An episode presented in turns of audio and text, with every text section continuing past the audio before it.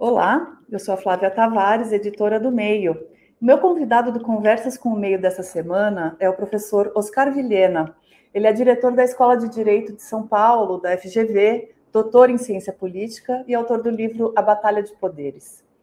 Eu comecei o papo perguntando para ele se, diante de tudo que está acontecendo, de a PGR derrubando pedido de investigação atrás de investigação, se um presidente da Câmara aplaudindo um candidato que rompe, é, que ameaça romper com a democracia, é, tudo da convocação contra o Supremo no 7 de setembro de novo, dá para achar que as instituições estão funcionando? Ele acha que dá. Estão em degradação, mas seguem funcionando. Ele acha também que a gente precisa interromper esse processo de degradação. Uma das formas seria reduzir o poder concentrado nas mãos de determinados cargos. Por exemplo, de um cargo que define se um processo de impeachment deve ou não seguir. O papo está muito legal. Vem!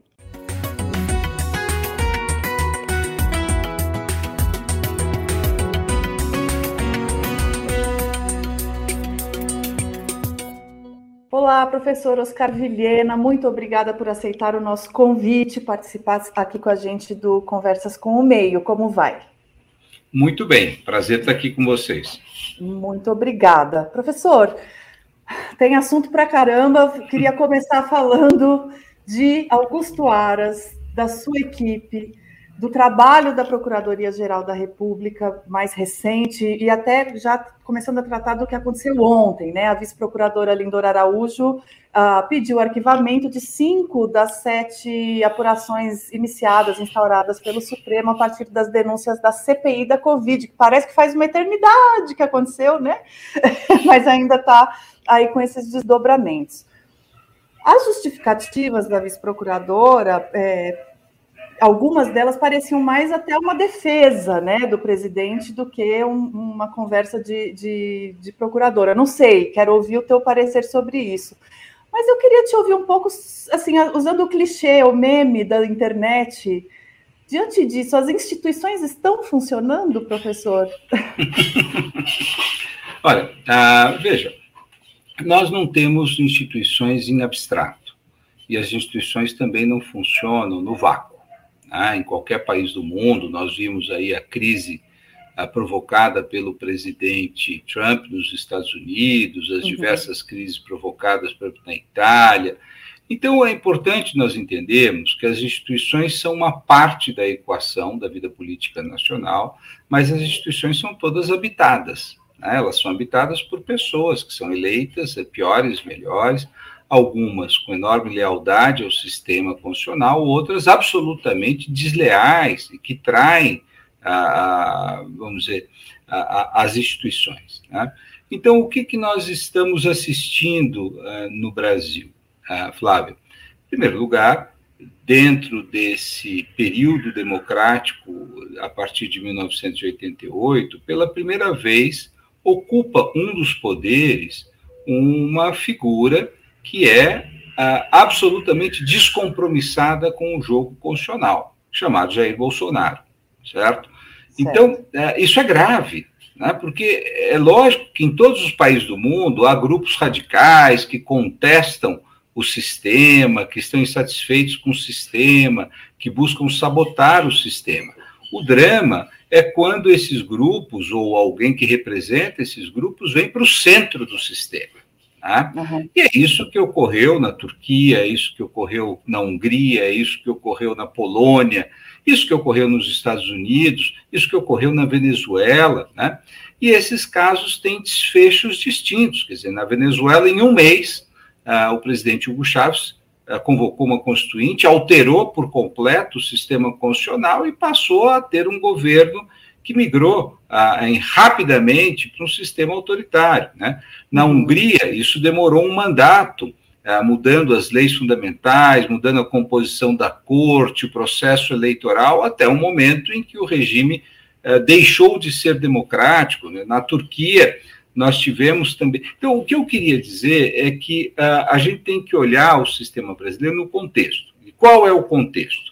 Nós saímos de uma grave crise econômica, política, institucional, que começou em 2013 e e uh, levou até uh, o impeachment da presidente Dilma, a prisão do ex-presidente Lula, a ascensão de Michel Temer, né? uma reconfiguração do, do, do, do, modo como o jogo opera, ou seja, o centrão passou a ocupar um papel central uh, no, na determinação da agenda legislativa e o presidente passou a andar a reboque desse, desse centrão. E a eleição do Bolsonaro, ela se dá nesse contexto, então é isso que eu chamo que não é uma abstração. Não é que nós uhum. estamos assim felizes, está tudo ótimo, de repente um raio cai do céu. Não, o, o raio caiu numa, num momento em que as, as, as nuvens já estavam muito escuras e as trovoadas já alertavam. Então, este presidente se ocupou, ao longo desses uh, mais de três anos de governo, a agredir as instituições. Tá? Onde é que elas funcionaram? Elas funcionaram na medida em que elas não permitiram nenhuma mudança substancial das regras do jogo. Nós não uhum. tivemos mudança, lembra? O projeto de emenda constitucional para alterar o sistema eleitoral não foi alcançado. O Congresso funcionou muito bem. Não, a democracia nós não vamos tocar. Nenhuma legislação, vamos dizer, agressiva ao cerne do sistema constitucional foi aprovado. Nós fizemos pesquisa aqui onde fica muito claro o seguinte: Bolsonaro é o presidente mais fraco da série histórica em termos de controle da agenda congressual. O Congresso não aprova nada que é extremamente relevante do ponto de vista, seja da ruptura dos direitos fundamentais, seja da ruptura da democracia. O que ele faz, portanto, é uma agressão sistêmica através de decretos, nomeações, tentativa de captura de instituições. Isso, sim, em alguma medida tem funcionado e faz com que algumas instituições, como a Polícia Federal, por exemplo, a, IBAMA, a, a, a, e outras instituições, elas estejam funcionando aquém da sua capacidade, aquém das suas obrigações. Né? Então, uhum. acho que esse é o contexto. Algumas outras buscam superar essas deficiências. É o caso do Supremo Tribunal Federal. Então, quando as pessoas falam, ah, o Supremo está muito ativista, evidente que ele está, dada a, a, omissão de outros poderes, especialmente do presidente da Câmara, que não uhum. cumpre a sua função de levar a, a, a, a comissão especial para apurar os mais 100 pedidos de inquérito, o Supremo passa a ter que reagir. Por quê? Porque os próprios partidos vão ao Supremo, né? E o que acontece também no âmbito da Procuradoria da República, dizer, na, medida em que aquele que tem por função preservar a democracia né, uh, e processar o presidente deixa de fazê-lo, você vai vendo o Supremo buscando suprir isso, especialmente através dos inquéritos, da fake news, dos atos antidemocráticos.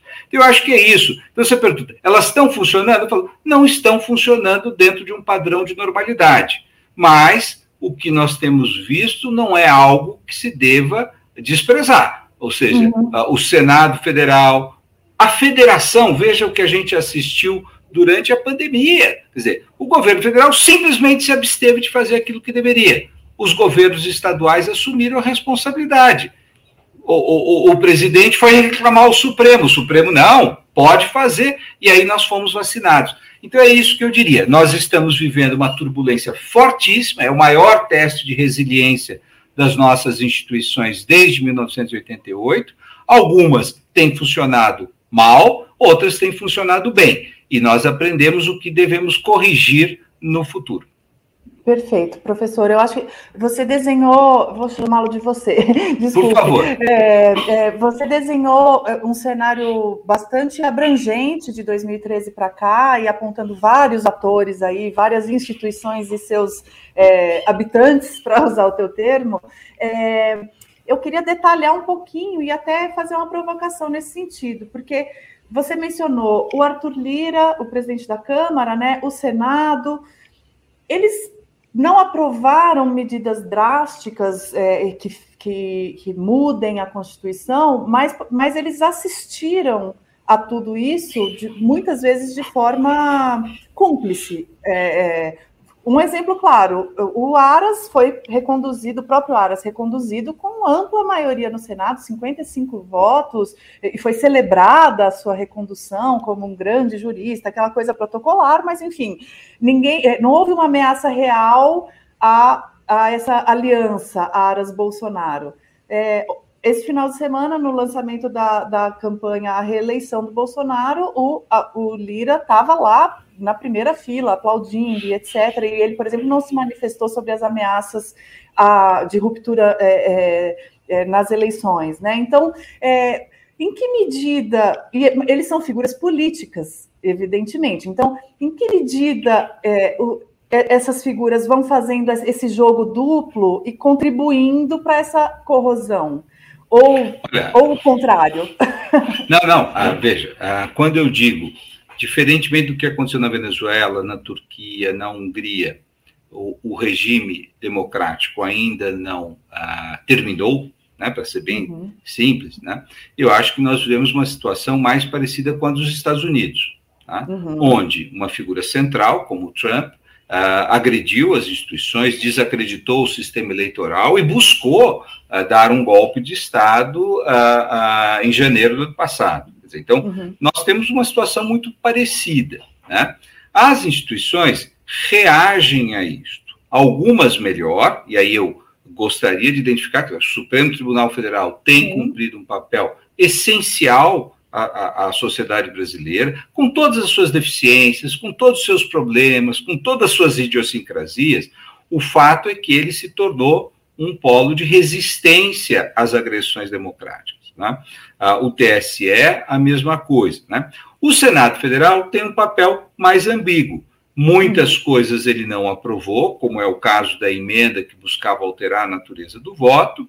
E uhum. veja, uh, o, o, presidente foi sistematicamente derrotado. Eu poderia te, te dizer que o grau de sucesso do presidente Bolsonaro no parlamento é de cerca de 37%, ou seja, 37% daquilo que ele encaminha, ele aprova. O presidente Fernando Henrique, o presidente Lula, era acima de 60%. Ou uhum. seja, então, por mais que a gente fique insatisfeito, eu diria, nós não podemos jogar o bebê com a água do banho. Eles estão barrando. O número de, de derrubadas de veto hum. é o maior na série histórica brasileira. O Congresso nunca derrubou tantos vetos de um presidente como do presidente Bolsonaro.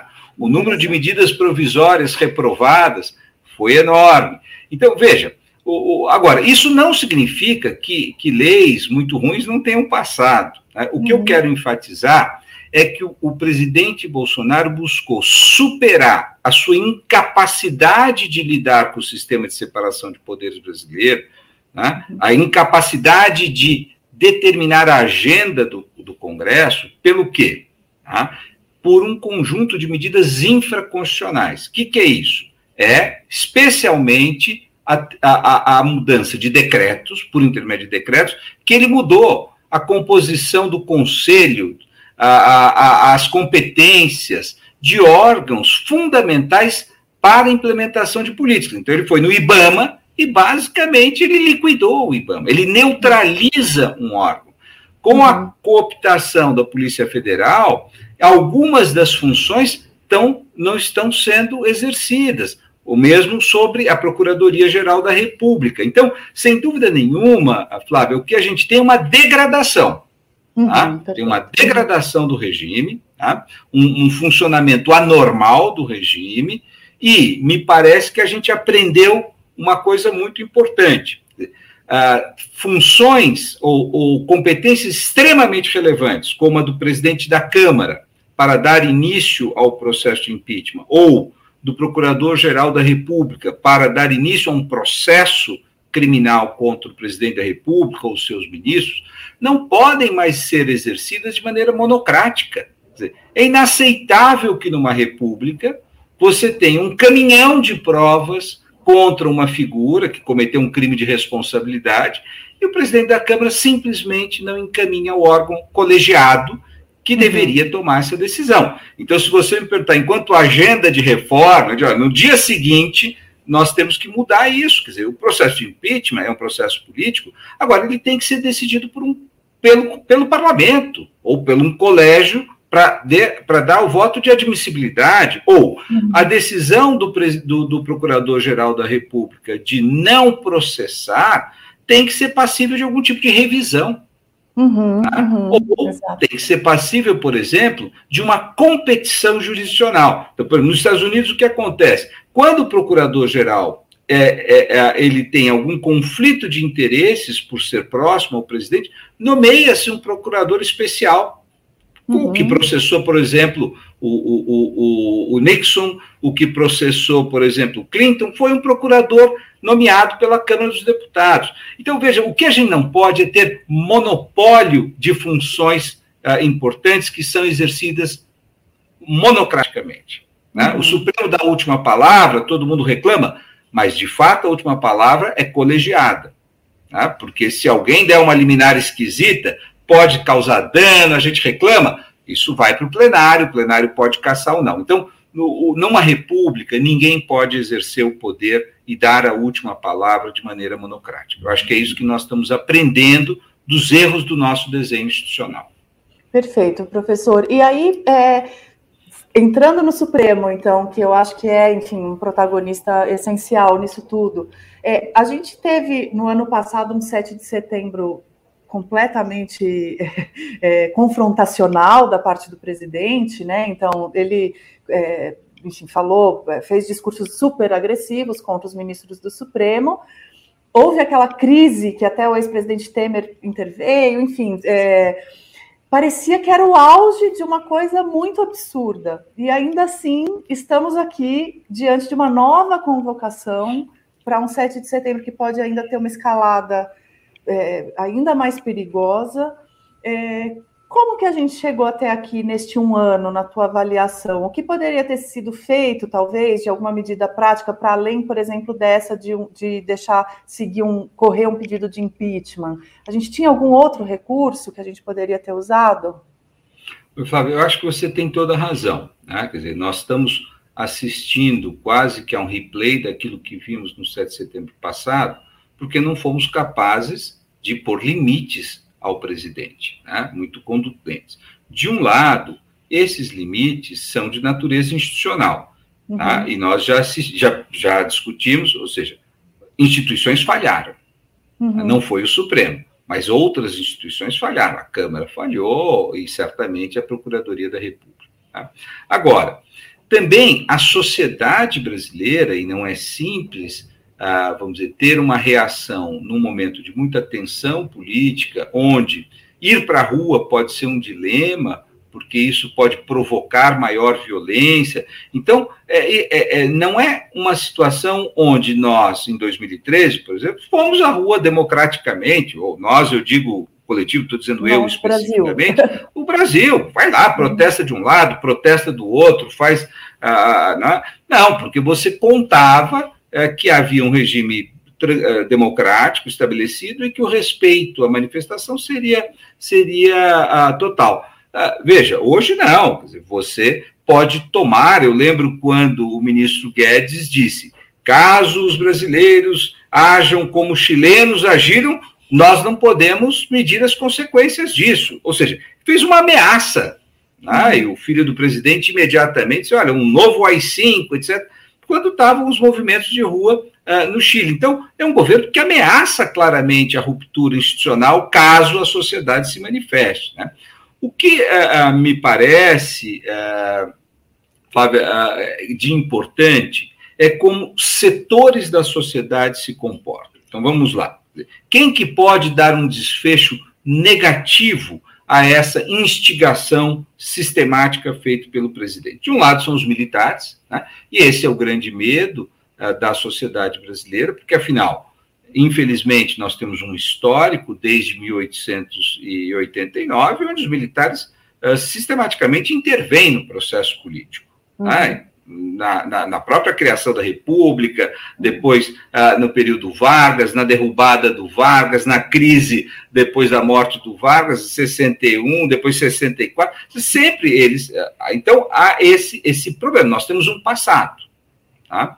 E os militares têm tido uma postura ambígua. Eu queria dizer que, do ponto de vista prático, nesses 30 anos, nunca tomaram uma decisão de interferência, exceto no julgamento do, do, do, presidente Lula, quando o general Vilas Boas, então comandante do Exército, uh, ameaçou o Supremo.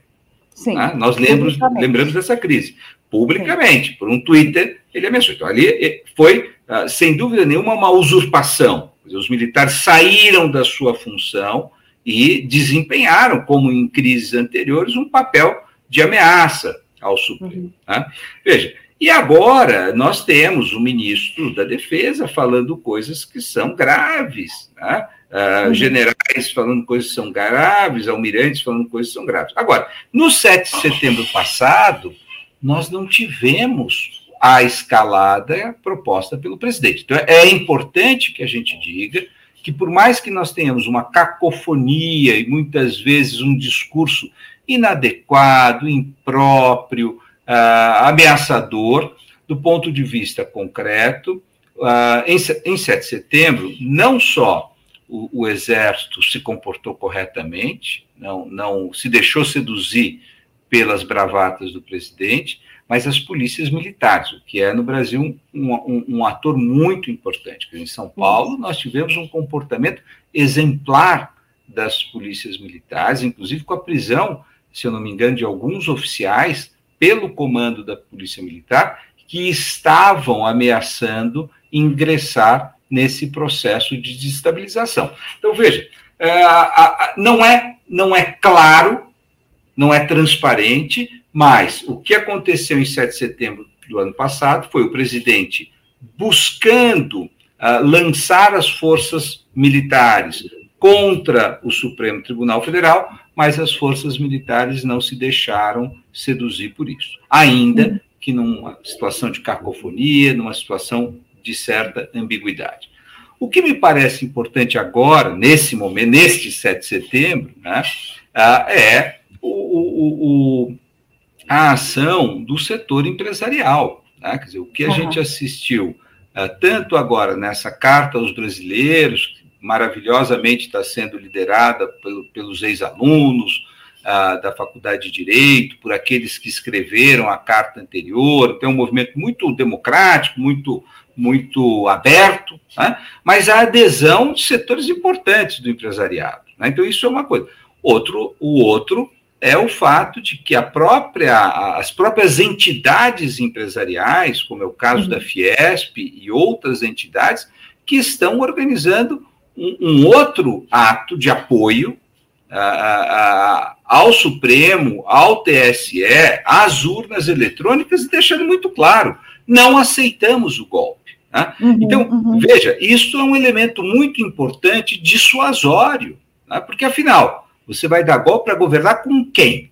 Uhum. É, é, se, se os advogados são contra, os empresários são contra, os banqueiros são contra, a mídia é fundamentalmente contra, ah, setores importantes do agro são contra. Então, isso é uma aventura insensata, é diferente de 64, quando muitos desses setores estavam alinhados né, pelo golpe. Hoje, eu acho que nós temos uma situação absolutamente uh, distinta e nós temos que uh, perceber que isso não é algo trivial, é algo muito importante. E aí, isso, isso vem de, é, é, ao encontro disso que o senhor falou da, das instituições, mas também tem ali aqueles 30% é, de núcleo duro do eleitorado bolsonarista que não podem ser. Uh, abafados ou desprezados do debate, né? Então, enfim, ele conta com um apoio que não é pequeno, embora seja minoritário aparentemente. É, como que o senhor acha que isso vai se equilibrar é, daqui até as eleições? Claro, não é uma questão de futurologia, mas assim, ao mesmo tempo que as instituições estão fazendo esse e os setores, né, da, da sociedade estão fazendo essa, é, essa esse posicionamento eles também, a gente não pode alienar 30% da população, né? Então, como é que o senhor enxerga esse caminho? É, não, eu acho que essa é uma, é uma pergunta muito difícil, é evidente que eu não sei o, o caminho, mas é, é, é, interessante isso, né? Veja, eu comecei a nossa conversa dizendo que numa democracia você precisa ter a fidelidade tá? dos diversos setores relevantes, atores políticos, setores importantes da sociedade, ao regime democrático. Quando isso não ocorre, é difícil o jogo democrático. O jogo democrático, perdão pela, pela simplificação, ele é muito parecido com um jogo de ping-pong. Precisa que os dois lados queiram jogar e estejam de acordo com as regras. Quer dizer, porque não tem a, a, a, um, um, ator externo ali, olha, você tem que fazer assim ou não. É, é um jogo entre competidores. É um jogo de cooperação entre competidores. Então, o que, que a gente uh, uh, teve, por exemplo, depois uh, da Segunda Guerra Mundial? Né? Setores, vamos dizer que nazistas, fascistas, foram alijados do processo político após 1945. Eles re aprenderam a jogar o jogo democrático como setores conservadores e aí foram admitidos no jogo. A, a Suprema Corte alemã proibiu o partido nazista, proibiu o partido stalinista, olha, vocês não são jogadores fiéis. Tá? Uhum. Agora, na medida em que eles se converteram, puderam jogar. Eu acho que no Brasil nós temos ah, ah, exemplos, por exemplo, ah, na América Latina e no Brasil, eu, eu uma vez escrevi um artigo quando Dilma e uh, Pinheira era uh, presidente do Chile, Dilma presidente do Brasil. Eu falei, olha que interessante. Ele, durante a vida toda, apoiou o Pinochet, portanto, uhum. apoiou um regime ditatorial bárbaro. Né? Ela foi uma mulher que uh, foi para a luta armada, portanto, que não estava dentro das regras do jogo, ainda que num contexto de autoritarismo. Mas ambos foram presidentes e abdicaram dos meios que no passado achavam legítimos. Né? Eu falei, isto é a democracia, é quando alguém adere às regras do jogo. Né? Uhum. Né? O que a gente tem que perceber é o seguinte: no Brasil há uma confusão de alguns grupos que se dizem conservadores, mas não são conservadores. Eles são grupos antidemocráticos. Né? Eles são muito bem-vindos no jogo político como conservadores e vão propor políticas conservadoras. A democracia é isso. Se você tem grupos que uh, são conservadores, eles têm que ter direito de expressar e mudar o rumo uh, da política. Né? Assim como se você tiver grupos altamente progressistas, também tem direito de mudar o rumo. Nós precisamos aprender a jogar o jogo democrático sabendo que a gente muitas vezes é derrotado. Só que o importante é que, na derrota, eu tenho que ter a certeza de que eu não serei destruído por aquele que assume o poder. Aquele que uhum. assume o poder, ele pode implementar as suas políticas desde que ele não coloque em risco a possibilidade de ser derrotado na eleição seguinte. Né? É esse o jogo maravilhoso que nós assistimos na Inglaterra há mais de um século que nós uhum. assistimos nos Estados Unidos há dois séculos. Quer dizer, essas pessoas se degladiam, lutam por, pela questão do aborto, da liberdade de expressão, do controle ao meio ambiente, etc. E, sucessivamente, uma política conservadora é substituída por uma progressista, e esse jogo é um, um jogo a ser jogado eternamente. Aqui nós temos alguns setores que não, eles querem interromper esse jogo. Isso é que não pode ser admitido. Uhum. Agora, é, em uma das suas respostas, você, a gente começou a tratar um pouco desse protagonismo do judiciário, que o, que o judiciário assumiu. É, e em um artigo seu, é, você comenta como esse protagonismo é fruto de uma disfuncionalidade política, né? Então, de um desequilíbrio que o judiciário é sempre chamado a resolver, né? A, a política não consegue resolver, chama-se o judiciário.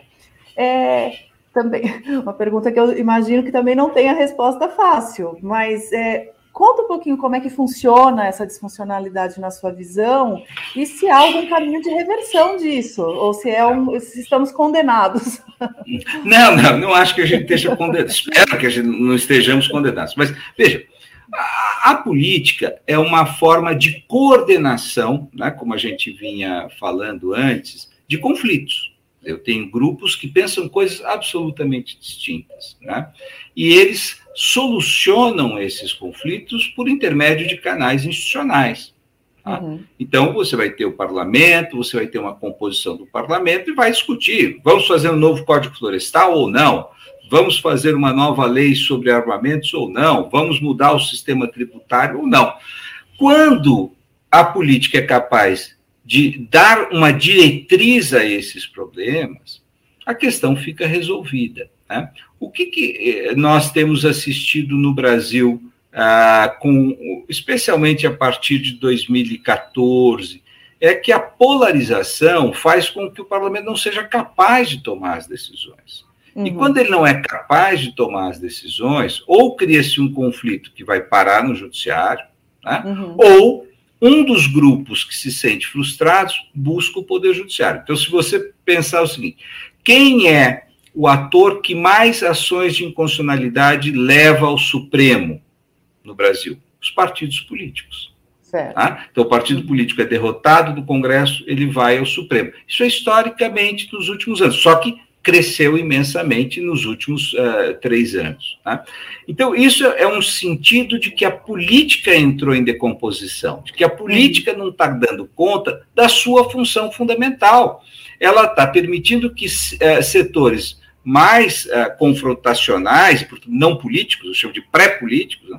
Se eu sou um religioso, eu tenho verdades essas verdades têm que se impor. Se eu não conseguir impor as minhas verdades, o, o, o, herege estará triunfando. Político não é assim, político é cínico. Não, como é que eu vou conversar com aquele que eu discordo? O que, que eu vou negociar com aquele que eu discordo? Onde é que eu posso ceder? As pessoas hostilizam a política, mas sem a política não há civilidade. Uhum. A, a, política é uma condição tá? a, a, para que pessoas que discordam consigam viver em paz porque há um setor da sociedade que faz as negociações. Quando esses setores não dão conta da solução desses problemas, o que, que acontece quando ainda há um certo padrão de Estado de Direito? Recorre-se à justiça. Vou dar um exemplo que me parece o mais cabal.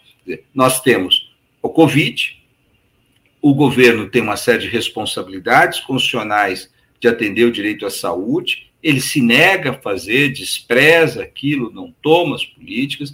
Aí, outros governos, que são os governos municipais, estaduais, falam: eu não vou deixar a população à mercê ah, da, uhum. da Covid, eu vou fazer, restringir o comércio. Bom, aí começa a briga. Não, não pode restringir o comércio, é uma violência contra a liberdade uh, do, dos comerciários. Ah, não posso determinar que ponham máscara, eu tenho a liberdade de me expressar da forma.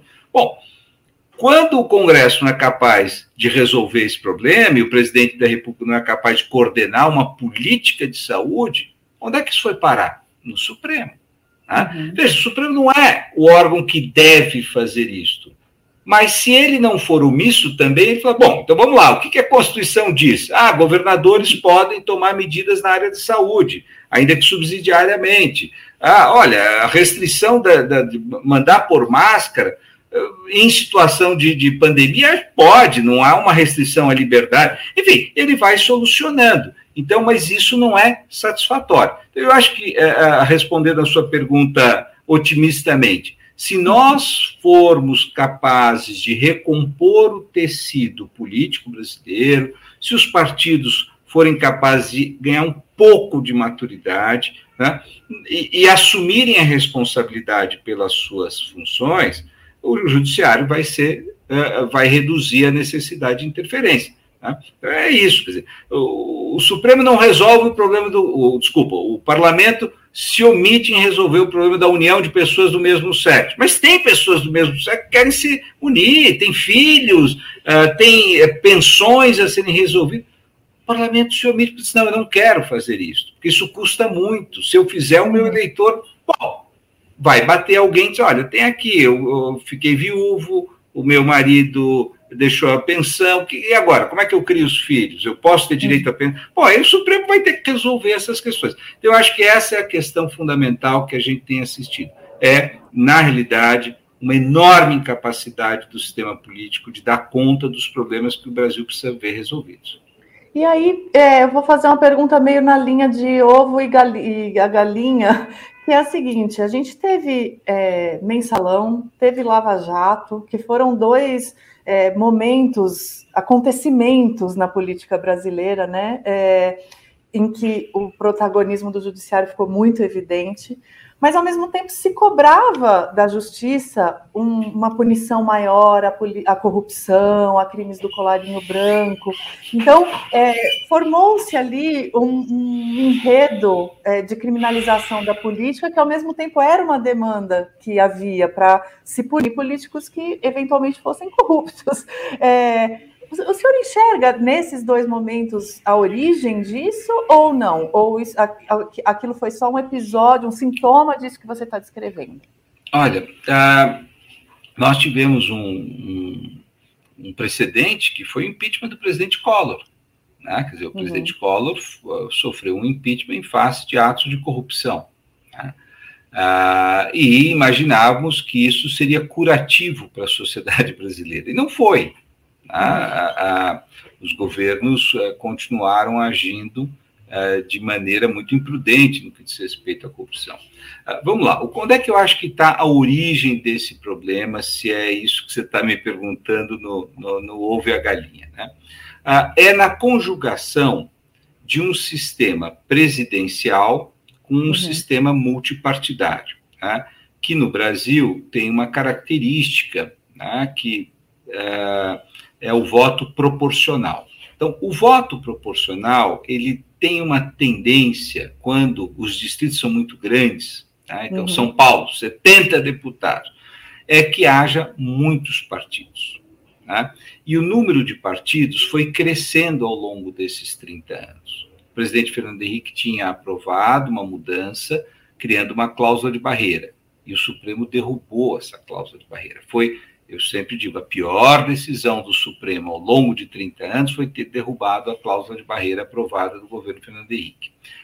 Mais uhum. do que isso, ele criou um incentivo, porque ele proibiu a mudança de partido das pessoas, achando que era uma coisa boa. Né? Mas o fato é, bom, eu não posso mudar partido, o que, que eu faço? Eu crio um novo partido.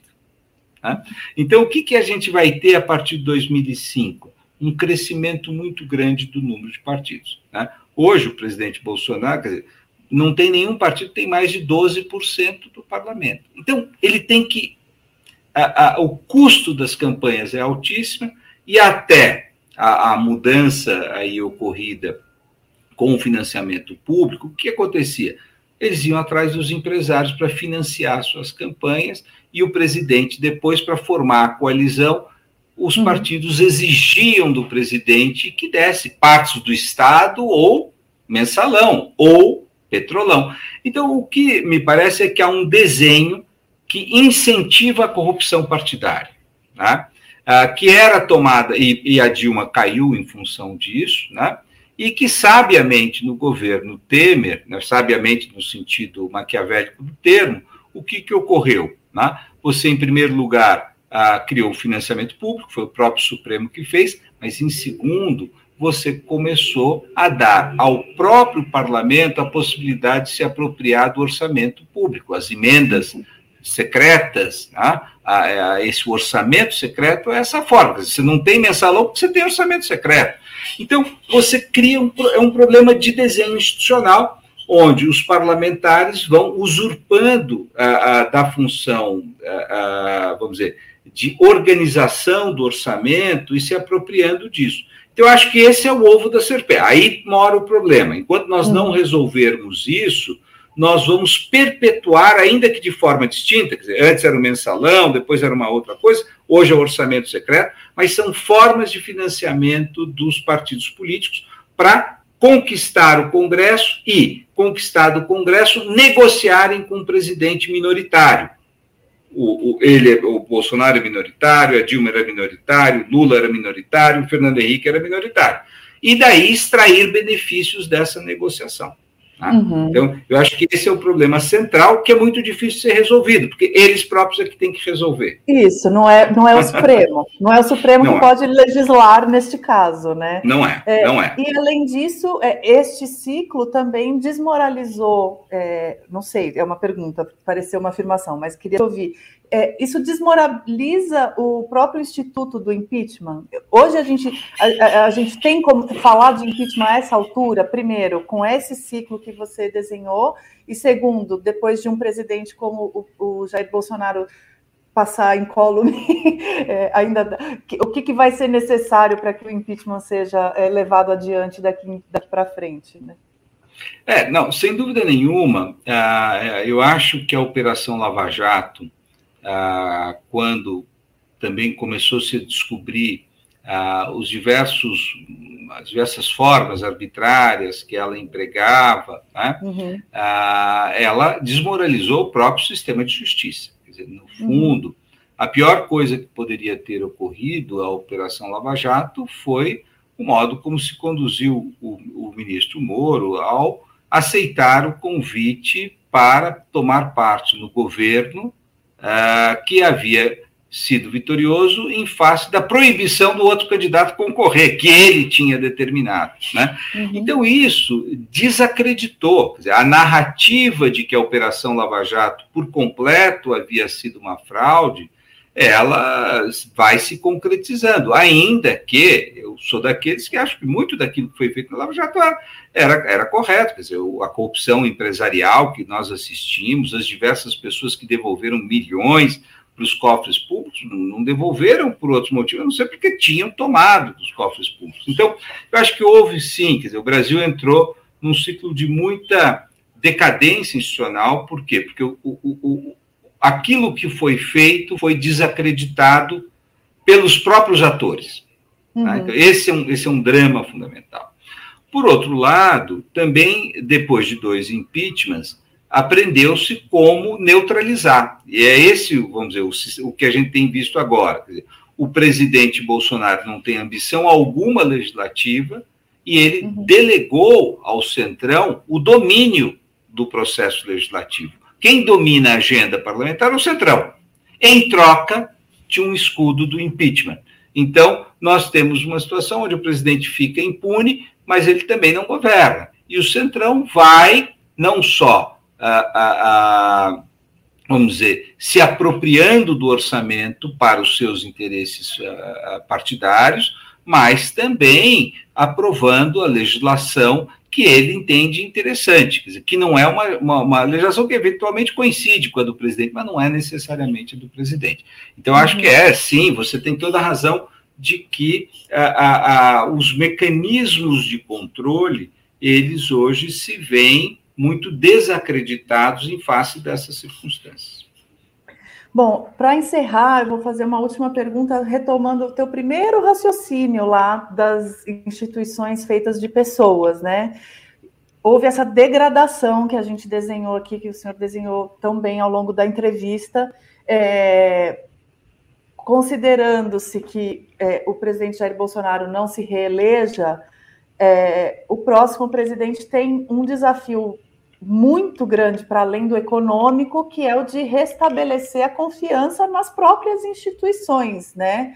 Ah, qual, qual que é o caminho de fazer isso? É, é, é a partir de, é, de nomeações de pessoas com notório saber? É a partir de fortalecer. Como é que se fortalece uma instituição depois de tanta degradação? Você só está fazendo pergunta difícil, né? Então, veja. Se, é, o professor é capaz de responder, senão não faria. Não, de forma alguma. Veja, é, é, eu acho que é um processo longo, não é um processo que o presidente da República vá resolver isso. Né?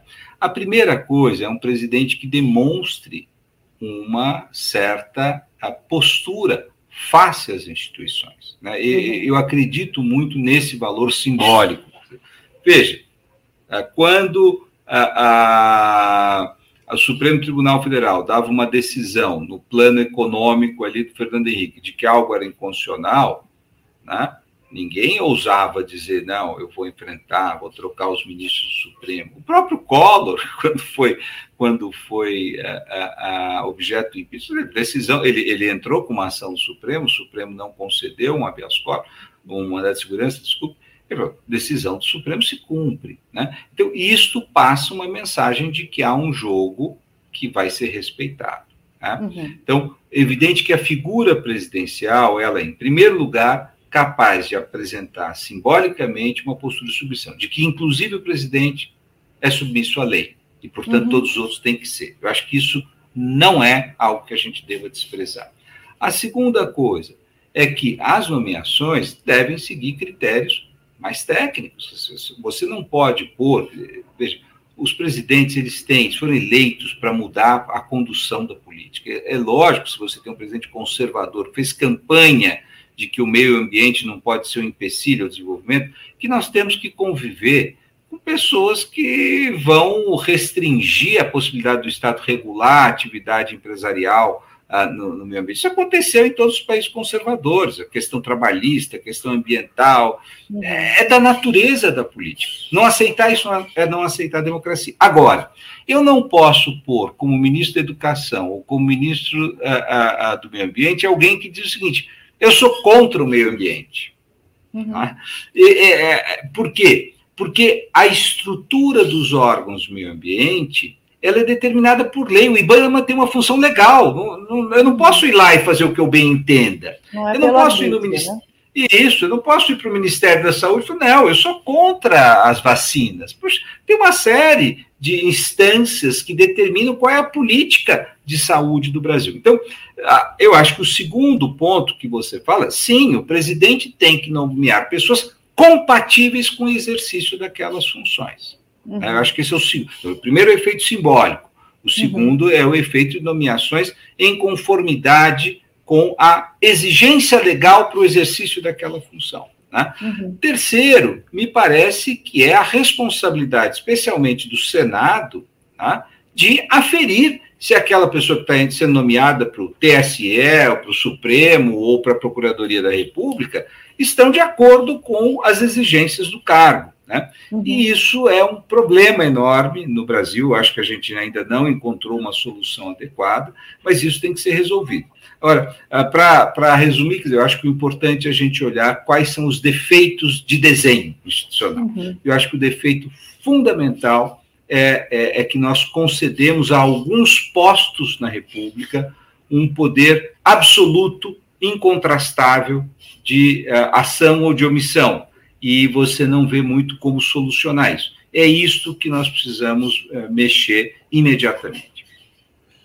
Tá certo, professor. É, te agradeço imensamente essa conversa, essa aula. É, acho que conseguimos tocar aí nos pontos principais e espero contar com você uma próxima vez. Muito obrigada. Eu é que agradeço. Muito obrigado.